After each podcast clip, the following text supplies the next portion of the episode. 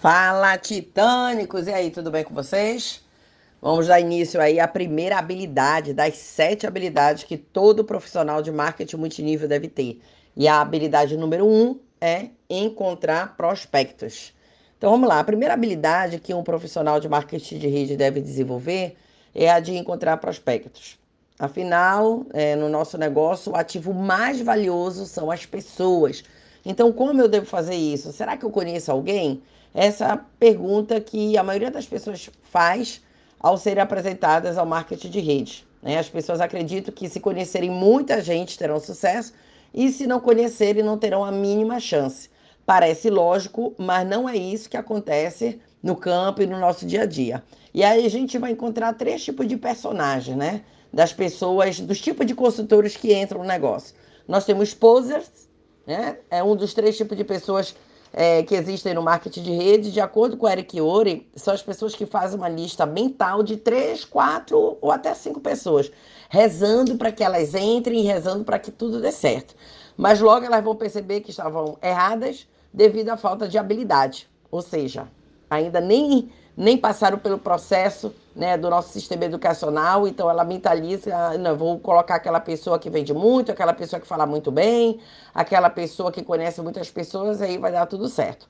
Mas saiba que aproximadamente 80% das pessoas que se envolvem com marketing de rede constroem seu negócio como posers. 8 a, 8 a cada 10 distribuidores iniciam seu negócio com a mentalidade de poser faz uma pequena lista mental, como eu já falei, e espero para ver o que vai acontecer.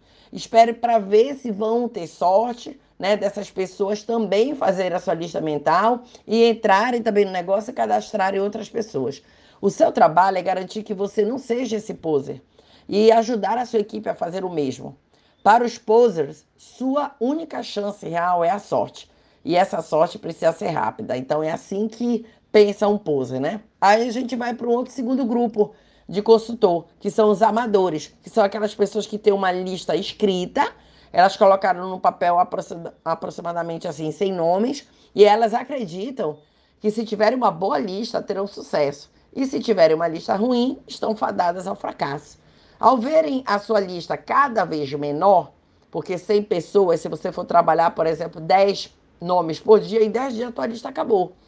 Aí o teu nível de ansiedade, né? O nível de ansiedade dessas pessoas aumenta proporcionalmente e muitas vezes acabam desistindo do negócio. Já os profissionais, que é a terceira categoria, eles começam com uma lista escrita, mas eles se comprometem a jamais parar de acrescentar novos nomes à lista. Porque eles entenderam que eles entraram para o negócio, que eles se tornaram dono de um negócio. E que é necessário você ter é, cliente, é necessário que você construa relacionamento para que sempre o seu negócio esteja crescendo. Então, eles criam algo que a gente chama de lista viva, né?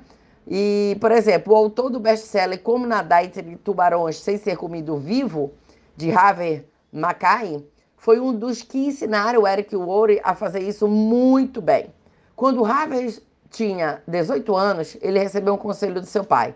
A partir de hoje e pelo resto da sua vida, Quero que você pegue o contato de cada pessoa que conhecer e encontre uma maneira criativa de se manter conectado a ela. O resultado? Ah, o resultado foi que em 60 anos, ouvindo seu pai, sua lista de amigos tinha mais de 12 mil nomes. E não são amigos de rede social, não. São amigos de verdade. E Eric Worre se considera um homem de sorte por ser um deles. Então, de acordo com o livro GoPro, para dominar essa última habilidade listada, de realmente você construir relacionamento ao longo da sua vida, você deve seguir quatro passos simples que o Eric Ori descobriu durante sua trajetória. E eu vou gravar um outro áudio em relação a esses quatro passos simples que o Eric Ori descobriu.